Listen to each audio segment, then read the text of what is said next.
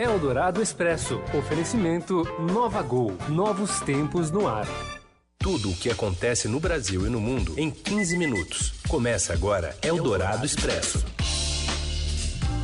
Olá, sejam todos bem-vindos ao Eldorado Expresso, programa que traz para você as principais notícias do dia, tudo em 15 minutos, bem na hora do seu almoço.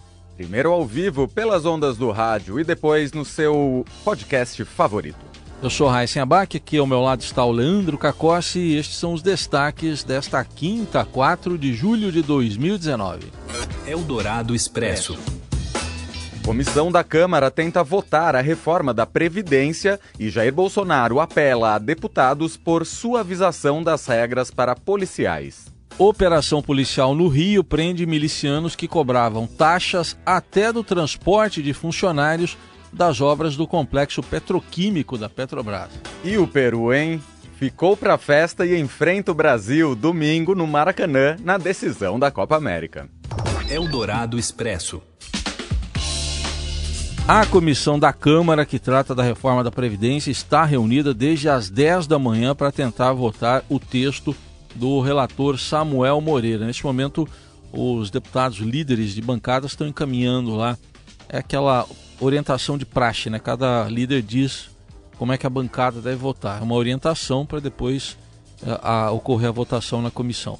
E a repórter Mariana Halbert acompanha as discussões e traz os detalhes direto de Brasília. Oi, Mariana. Olá, Raíssen e Leandro. A Comissão Especial da Reforma da Previdência na Câmara encaminha neste momento a votação do relatório apresentado pelo deputado Samuel Moreira. A tendência é de que ele seja aprovado. Em seguida, os parlamentares começarão a analisar os destaques que foram apresentados, ou seja, são pedidos de alguns partidos para promover mudanças no texto. A expectativa é de que sejam analisados cerca de 12 destaques, sendo que nove são da oposição. Assim, os trabalhos da comissão devem seguir até a noite de hoje. O presidente da comissão, Marcelo Ramos, garantiu que irá segurar os trabalhos até encerrar a votação. Na semana que vem, a reforma será analisada pelo plenário da Câmara e novas mudanças poderão ser discutidas, como a reinclusão dos estados e municípios na proposta. Um abraço para vocês. E o presidente Jair Bolsonaro voltou a fazer hoje um apelo aos parlamentares pela suavização das regras de aposentadorias para policiais federais. A manifestação ocorreu durante um café da manhã com integrantes da Frente Parlamentar Agropecuária, ministros e líderes do governo no Palácio do Planalto. No discurso, além das mudanças para os policiais que servem à União, Bolsonaro defendeu os policiais militares. Eu até apelo aos parlamentares aqui presentes, como fiz agora há pouco na bancada do campo, uma bancada que nos orgulha a todos. Estão faltando pequenos ajustes que, pelo que tudo indica, eh, serão visíveis e concretizados brevemente. Mas o campo, o Ramos entra em campo quando se fala, por exemplo, na nossa polícia militar. Alguns poucos falam em privilégio. Eu acho que acho não, a certeza que eu tenho que em sendo policial militar é uma classe que nunca teve privilégio em momento nenhum. O que nós queremos e precisamos dos senhores é consolidar essa decisão que já conversei agora há pouco com o Rodrigo Maia, que está tendo uma participação excepcional no, na questão é, da, da, Previdência, de modo que acertemos as, a questão das polícias militares, bem como da Polícia Federal e Polícia Rodoviária Federal. Na quarta-feira, Bolsonaro tentou um acordo com líderes do Congresso para beneficiar os policiais federais. A ideia que foi rejeitada era permitir a aposentadoria aos 53 anos para policiais homens e aos 52 para as mulheres. O texto original estabelece 55 anos para todos, sem distinção. Eldorado Expresso. A Polícia Civil e o Ministério Público realizam hoje uma operação para prender 74 pessoas suspeitas de envolvimento com uma milícia em Itaboraí, região metropolitana do Rio de Janeiro. Você acompanha mais informações agora, lá direto do Rio, com o repórter Márcio Douzan. Oi, Márcio. Olá, Heisen, olá, Leandro, olá a todos. A Polícia Civil do Rio e o Ministério Público do Estado realizaram na manhã desta quinta-feira mais uma operação de combate a milícias no Grande Rio. Dessa vez, os alvos foram integrantes de um grupo criminoso que atua em Itaboraí, na região metropolitana. A Justiça do Estado autorizou 77 mandados de busca, apreensão e prisão contra integrantes dessa milícia. O grupo, segundo os investigadores, começou a atuar é, em Itaboraí por aí no final de 2017, início de 2018, após expulsar é, a facção Comando Vermelho, que é, tinha poder sobre determinada região de Itaboraí, e aí sim esse grupo criminoso, esse grupo de milicianos começou a atuar de maneira clássica como atuam os milicianos, que é a parte de extorsão, cobrança de taxas e sempre de forma muito violenta, com ameaças, e eles são inclusive investigados por homicídios tortura e, segundo os investigadores, parte desse bando teve participação direta na maior chacina é, já realizada em Itaboraí, aconteceu em janeiro desse ano, quando 10 pessoas foram mortas. O grupo teria ligação, ao menos inicial, com a milícia do Orlando de Curicica, miliciano famoso, preso em 2017 e que tem atuação em bairros da zona oeste do Rio de Janeiro. Vale lembrar que Orlando de Curicica está preso numa penitenciária federal e ele já foi investigado é, por supostamente participar da ter participação na morte da vereadora Marielle Franco e de seu motorista Anderson Gomes. Ele sempre negou a participação nesse crime, mas ele é também um dos investigados é, a respeito desse assassinato. Eldorado Expresso. E por falar no caso Marielle Franco, tem novidade. Policiais civis que investigam o caso se reúnem com integrantes da Marinha e, podem, e pedem ajuda nas buscas pelas armas usadas no crime. Um barqueiro afirmou à Polícia Civil que em março foi contratado por um homem que jogou armas no mar a cerca de 1.800 metros da costa. A polícia suspeita que era um aliado de Rony Lessa, preso em 12 de março sob acusação de matar a vereadora Marielle Franco e o motorista Anderson Gomes, um ano antes no centro do Rio. Para a Polícia Civil, quem descartou as armas foi um comparsa de Lessa conhecido como Márcio Gordo. Eldorado Expresso. Olha, agora a gente fala de uma tragédia impressionante que aconteceu em Aracaju. Um empresário se matou com um tiro na cabeça na frente do governador de Sergipe, Belivaldo Chagas, e do ministro de Minas e Energia, Bento Albuquerque. O fato aconteceu durante a abertura de um seminário sobre o mercado de gás que aconteceria em Aracaju a partir de hoje. Segundo relatos, o empresário Sadi Gitz se levantou após a fala do governador, ameaçou dizer algumas palavras e se matou. Fontes do governo estadual contaram que o empresário era dono de uma fábrica de cerâmica que havia entrado em hibernação por causa do alto preço do gás. Com isso, ele teria falido.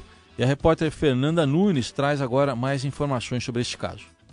É um episódio muito triste pela, pela questão pessoal, né? pelo ser humano que perdeu a vida, pela família, mas também muito emblemático por uma perspectiva econômica, né? porque esse empresário ele é uma marca, um exemplo né? do que estava acontecendo em Sergipe, de toda a carência e deficiência que o setor energético ele estava produzindo para a indústria de Sergipe e de que forma isso também estava afetando vidas, né?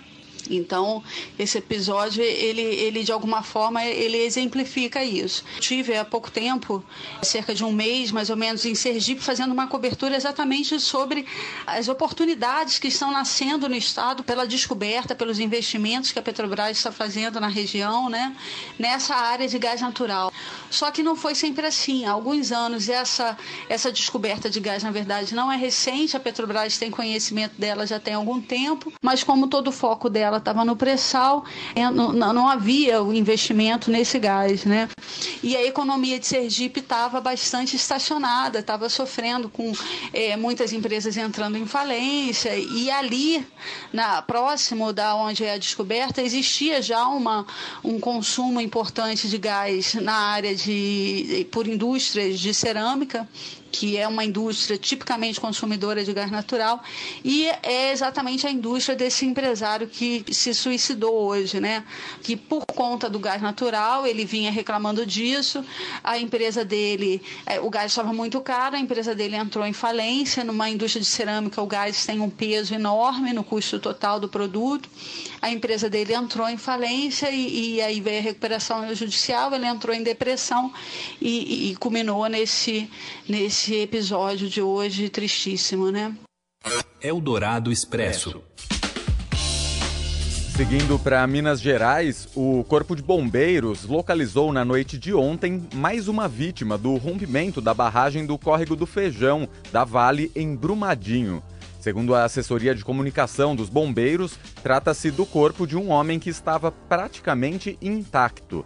Ele portava um documento de identidade no bolso da calça e o nome constava na lista de pessoas que ainda estão desaparecidas. A identidade não vai ser revelada até a confirmação de exames do Instituto Médico Legal de Belo Horizonte. A tragédia na barragem da mineradora Vale aconteceu em 25 de janeiro deste ano e deixou até o momento 247 mortos e 23 desaparecidos. Rápido intervalo e a gente volta com seleção brasileira e peruana. Você ouve Eldorado Expresso. Se você está escutando este programa, é porque não gosta de perder tempo. É para pessoas como você que a Gol tem o Gol Mais Conforto, com mais espaço entre as poltronas em todos os voos, para você descansar enquanto viaja, além das exclusividades da TV ao vivo e internet em todos os destinos para você continuar fazendo o que quiser a bordo e chegar mais longe. Assim é a Gol, dando mais vida ao seu tempo, do jeito do brasileiro, que é o jeito da Gol. Nova Gol, nova Novos tempos no ar. Você ouve Eldorado Expresso. De volta aqui com o Eldorado Expresso, o assunto agora é futebol. O Brasil retoma os treinos em Teresópolis agora à tarde para enfrentar, como diria Leandro Cacossi, o surpreendente Peru na final da Copa América. O jogo é domingo às 5 da tarde no Maracanã. E o repórter Ciro Campos acompanha a seleção e traz as informações lá direto da Granja Comari. Oi, Ciro. Boa tarde, Heisen. Boa tarde, Leandro. Boa tarde. A seleção brasileira começa hoje a se preparar para a final da Copa América no próximo domingo. O adversário foi conhecido na noite de ontem, com a vitória do Peru por 3 a 0 sobre o Chile. O Brasil escolheu o refúgio e a tranquilidade de Teresópolis para fazer a sua preparação. O técnico Tite escolheu a Granja Comari como local dos treinos, até para evitar a euforia e também o clima de grande grande otimismo que existe na população brasileira com a possibilidade de título. O Brasil teve na noite de ontem também uma notícia ruim. O atacante William machucou a coxa direita e não terá tempo de se recuperar para a grande final da competição. Por outro lado, o Brasil deve ter o retorno do, lateral esquerdo Felipe Luiz. Ele que também tinha um problema na coxa direita, chegou a ser desfalque em alguns jogos anteriores, mas deve estar à disposição do treinador para a grande decisão no Maracanã. E o Peru, que se classificou ontem à noite, vencendo o Chile por 3 a 0, 3 a 0 lá na Arena do Grêmio, teve treino hoje de manhã, lá em Porto Alegre, ainda com os jogadores que não atuaram nessa partida. Só dois dos que atuaram entraram lá nesse treino, no gramado, comandado pelo técnico Ricardo Gareca, treino realizado no Sesc em Porto Alegre. E agora o Peru já se prepara para a viagem para o Rio de Janeiro, para a final que a imprensa peruana está tratando hoje como histórica, né? E a vitória histórica também sobre o Chile por 3 a 0. Uma vitória do Peru. Eldorado Expresso. Estava com saudades do frio? Olha ele aí. Olha ele. As temperaturas começaram a cair em boa parte do Brasil nesta quinta-feira, graças a uma massa de ar polar que chegou ao sul e ao sudeste. Lá no Rio Grande do Sul, pelo menos nove cidades registraram temperaturas negativas. Já em Santa Catarina, mais precisamente na cidade de Urupema, os termômetros marcaram 5 graus negativos. A tendência é que a temperatura caia ainda mais nos próximos dias. Em São Paulo, a previsão é de mínima de 5 graus no sábado. Já a chuva deve permanecer até amanhã e o fim de semana e o feriado de 9 de julho devem ser de tempo aberto e sol. Eldorado Expresso tudo o que acontece no Brasil e no mundo em 15 minutos.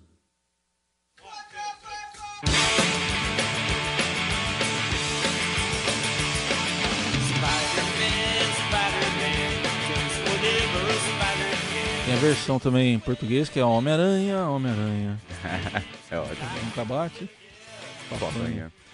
Chega hoje aos cinemas de todo o Brasil mais um filme do Homem-Aranha, Longe de Casa. Traz o ator Tom Holland na pele de Peter Parker e marca o fim da chamada fase 3 do universo Marvel. O novo Homem-Aranha mostra as repercussões do que aconteceu em Vingadores Ultimato, o segundo maior filme de bilheteria da história. E como sempre nos filmes de super-heróis, o mundo está sob ataque, né? Dessa vez o ataque é dos elementais. Elementais ou elementals? Elemental. Elementals. Então, então, tá, o Leandro Kakowski já está dando um spoiler aqui. É, são vários vilões, né? Exatamente. vilões. O Homem-Aranha tá lá na. Não o Homem-Aranha, o Peter Parker, né? Tá lá na Europa, né? De Passando férias. férias com o colégio, a turma do colégio. É. Né? E aí é chamado para missão, é isso? Exatamente. Então, para enfrentar esses monstros de água e fogo, o Homem-Aranha terá a inesperada ajuda de um ET e se depara com a aparição do enigmático Mistério. É o máximo que dá para contar, né? Exatamente. É aqui. Então, Sem Homem... spoilers. Sem spoiler. Homem-Aranha, então, hoje estreando nos cinemas de todo o país. Um, pouco da, da teia do Homem-Aranha trazida aí no texto do Leandro Cacós. Agora a gente escala a parede Vambora. para almoçar Almoçar e volta amanhã. e vamos lá. Mas a gente não come o que a aranha come. Tchau. Abraço.